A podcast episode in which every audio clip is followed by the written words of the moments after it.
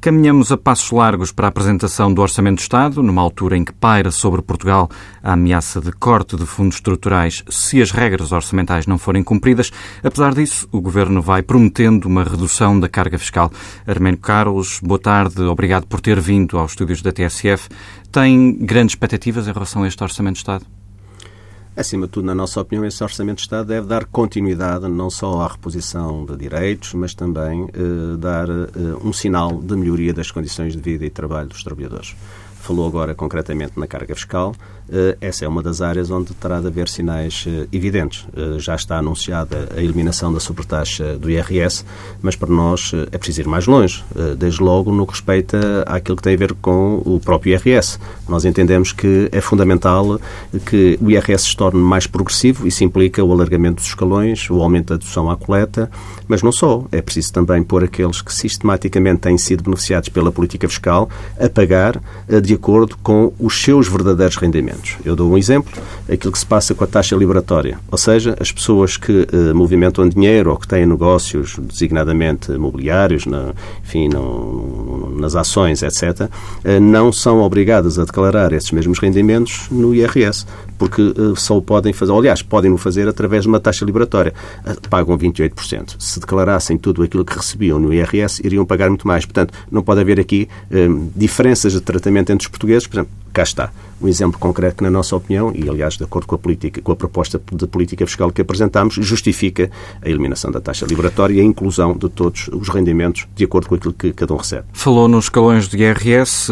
Neste orçamento, a sobretaxa do IRS vai acabar, mas ainda não sabemos se tem início uh, o prometido alargamento dos escalões. E é aqui que está concentrada boa parte da austeridade do tempo da Troika.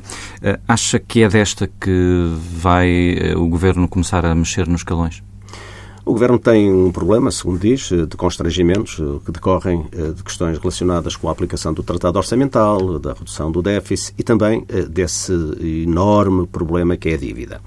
Mas, independentemente disso tudo, a questão de fundo para nós é esta. Ou se tomam medidas atempadamente para trazer uma maior justiça fiscal e, por esta via também da política fiscal, melhorar os rendimentos das famílias, porque eles também são indissociáveis do crescimento económico e até da própria poupança, ou daqui a um ano, daqui a dois, daqui a três, com a história do, tratamento, do Tratado Orçamental e da dívida, continuamos na mesma situação, ou seja, a discutir o mesmo sem resolver os problemas de fundo. É isso que é preciso tratar agora. Mas tendo em conta essa pressão de Bruxelas para que o Governo cumpra o objetivo do déficit, eh, compreenderá se o Governo não começar esse processo já?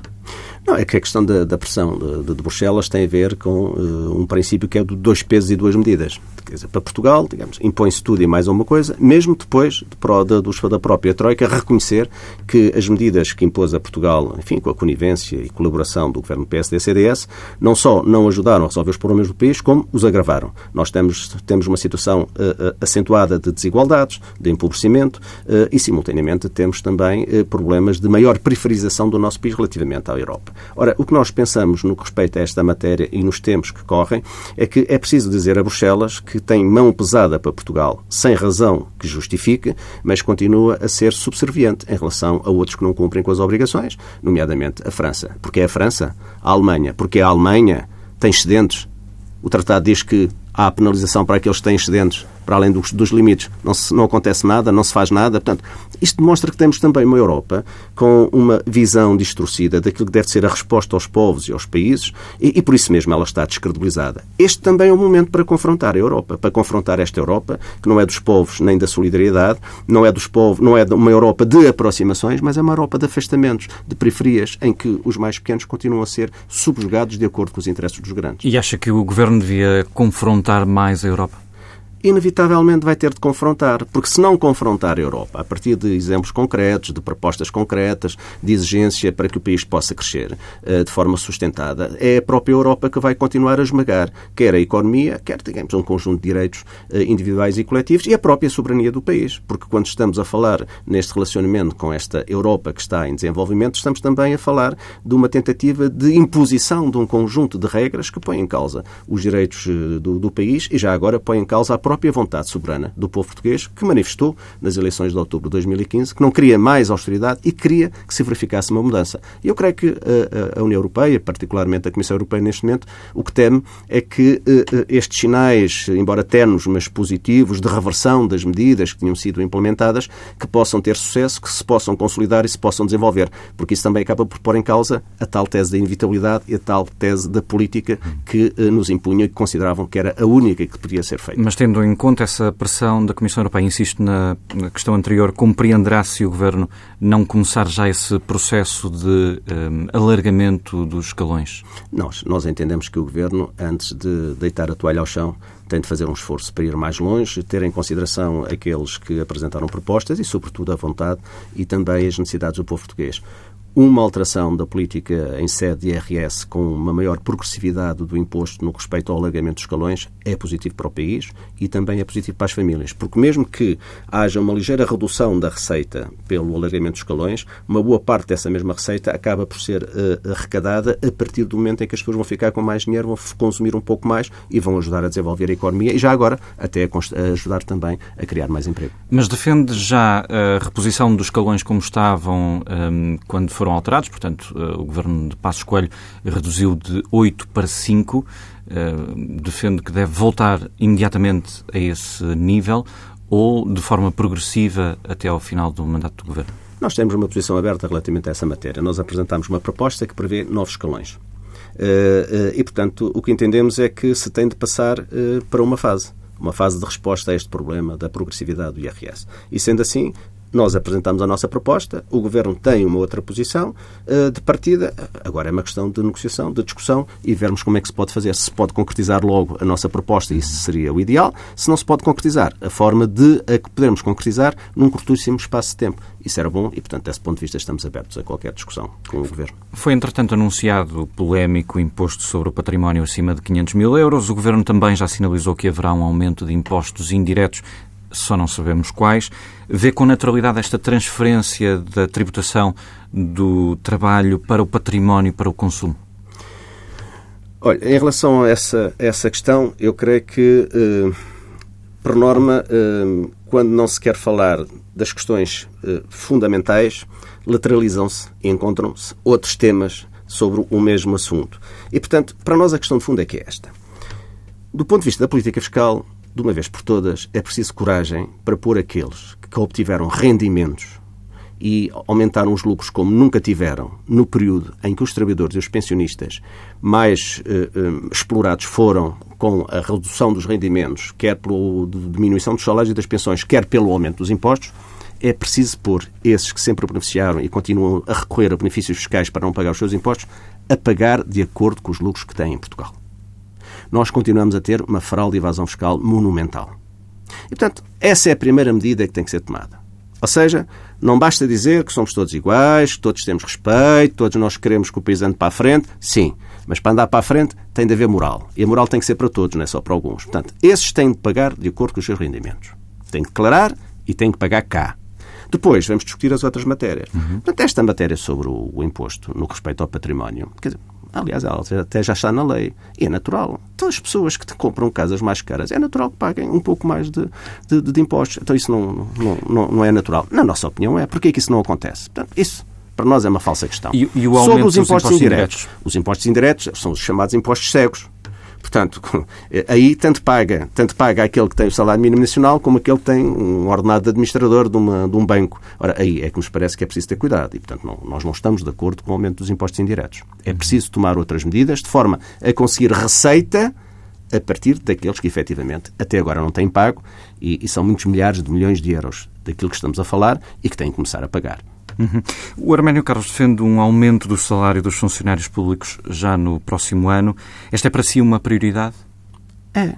Não é só dos salários dos trabalhadores do, da administração pública, é também do setor empresarial do Estado. Uhum. Nós não podemos esquecer que uh, todos os trabalhadores em Portugal foram profundamente uh, prejudicados pelas políticas que foram seguidas pelo governo PSD-CDS. E, uh, a pretexto da redução da dívida, mas também a pretexto da redução do déficit, um dos pretextos eh, aliás, exatamente, foi eh, a ideia de que era necessário eh, congelar os salários dos trabalhadores da administração pública e setor empresarial do Estado e, em alguns casos, até reduzi-los. Reduzi-los. Bem, o que é que nós constatamos neste momento? É preciso fazer um balanço e uma avaliação. Portanto, reduziram salários, reduziram, congelaram carreiras. Ora, primeiro, a dívida não baixou, a dívida aumentou. Segundo, todas as previsões de déficit que o anterior governo do PSD-CDS apresentou ruíram. Nenhuma delas foi cumprida. Terceiro, há outras áreas onde existe despesa supérflua no Estado e onde se podem tomar e devem tomar medidas. Por exemplo, Quer dar um exemplo? parcerias público-privadas. Independentemente do governo PSD-CDS ter dito que as tinha renegociado, quer dizer, aquilo que ficou é uma coisa insustentável. Em termos médios, nós estamos a pagar mais de 6 de 6, uh, 6% eh, de renda das parcerias público-privadas. Conhece algum banco que ofereça esse rendimento a quem tem poupanças? Eu não conheço. Bem, então isto tem que ser renegociado. Não é justo que isto continue. A questão dos swaps. A questão dos milhões e milhões de euros que se continuam a gastar com a atribuição de serviços à iniciativa privada que podiam ser feitos por trabalhadores da administração pública. É tudo isso que nos leva a dizer que, quando se fala de salários, não se pode falar, não se pode deixar de falar noutras áreas do Estado onde a despesa é supérflua e pode ser cortada, até para benefício dos, das próprias populações, e entre este deve e haver, nós encontramos soluções para não só melhorar os salários dos trabalhadores da administração pública e do setor empresarial do Estado, como também para descongelar as carreiras. É preciso que isso seja feito, porque lá está.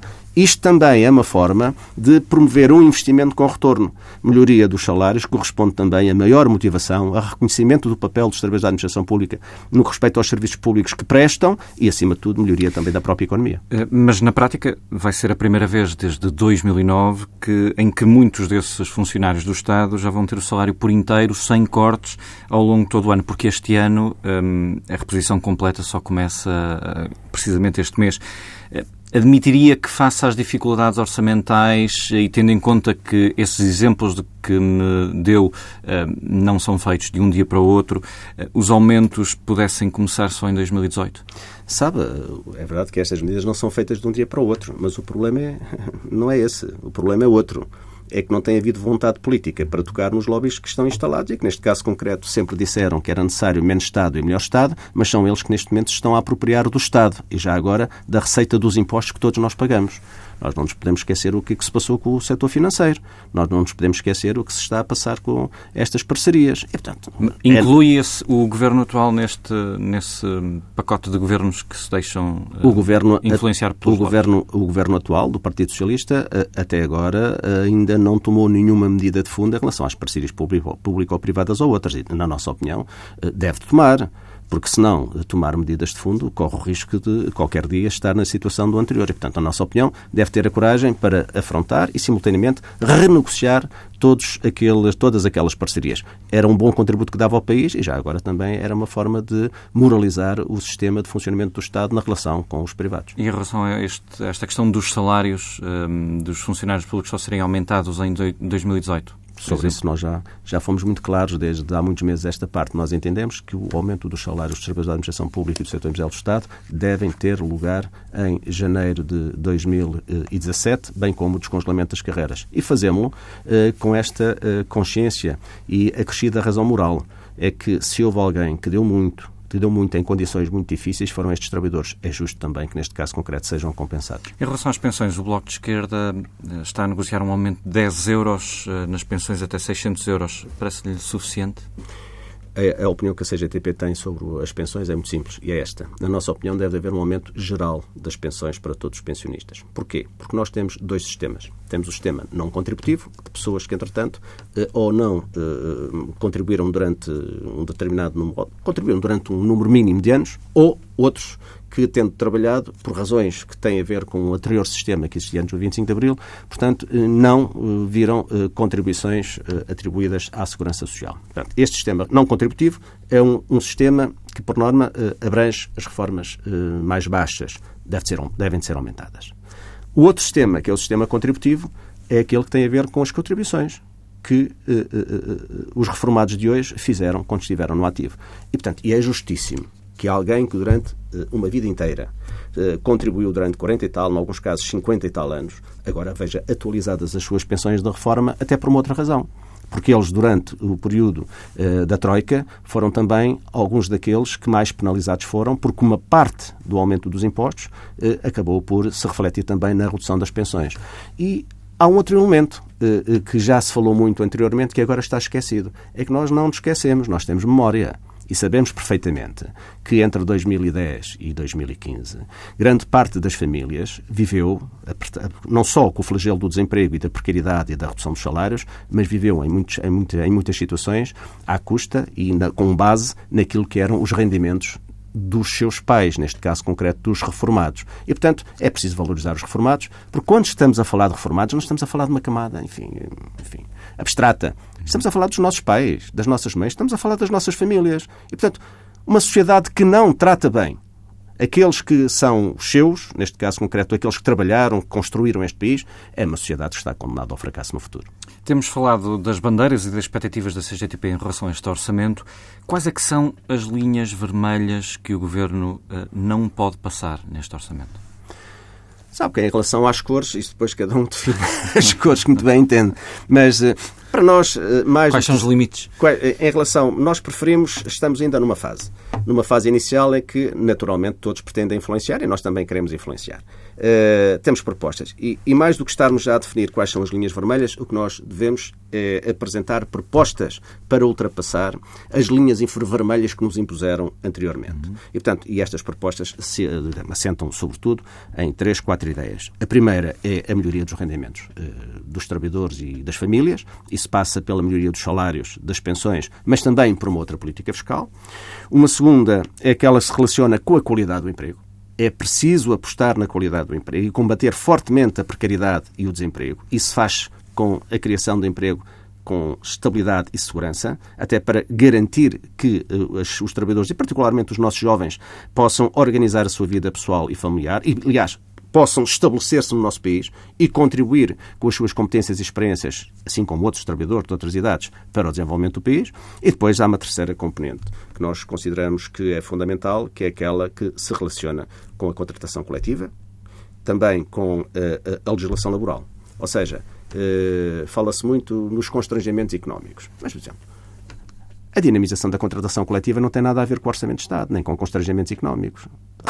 Define uma relação entre associações patronais e organizações sindicais para discutir problemas concretos dos trabalhadores e integrar esses direitos na contratação coletiva. Portanto, só não se resolverá o problema da contratação coletiva, e neste caso concreto, da caducidade que é o problema de todos os problemas que neste momento está a levar a que a contratação coletiva esteja a ser substituída paulatinamente pela relação individual de trabalho, uhum. se não houver vontade política do Governo. E haverá? Acredita que o Governo vai mexer na lei do trabalho? Aquilo que nós entendemos e defendemos é que o Governo deve de mexer na lei do trabalho e deve revogar a norma da caducidade, bem como deve de revogar as normas gravosas dos, eh, do, do, do, da lei em funções públicas. Mas acredita que vai acontecer? Eu acredito que tem de acontecer.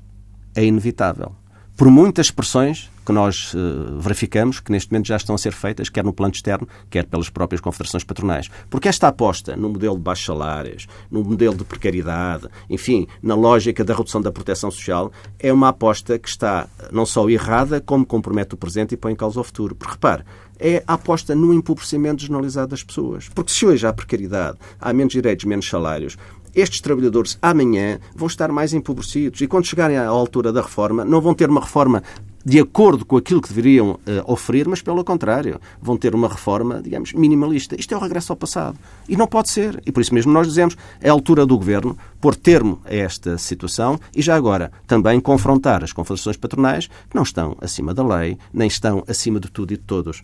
Não há ninguém neste país mais interessado no desenvolvimento das empresas, porque é lá que estão os postos de trabalho.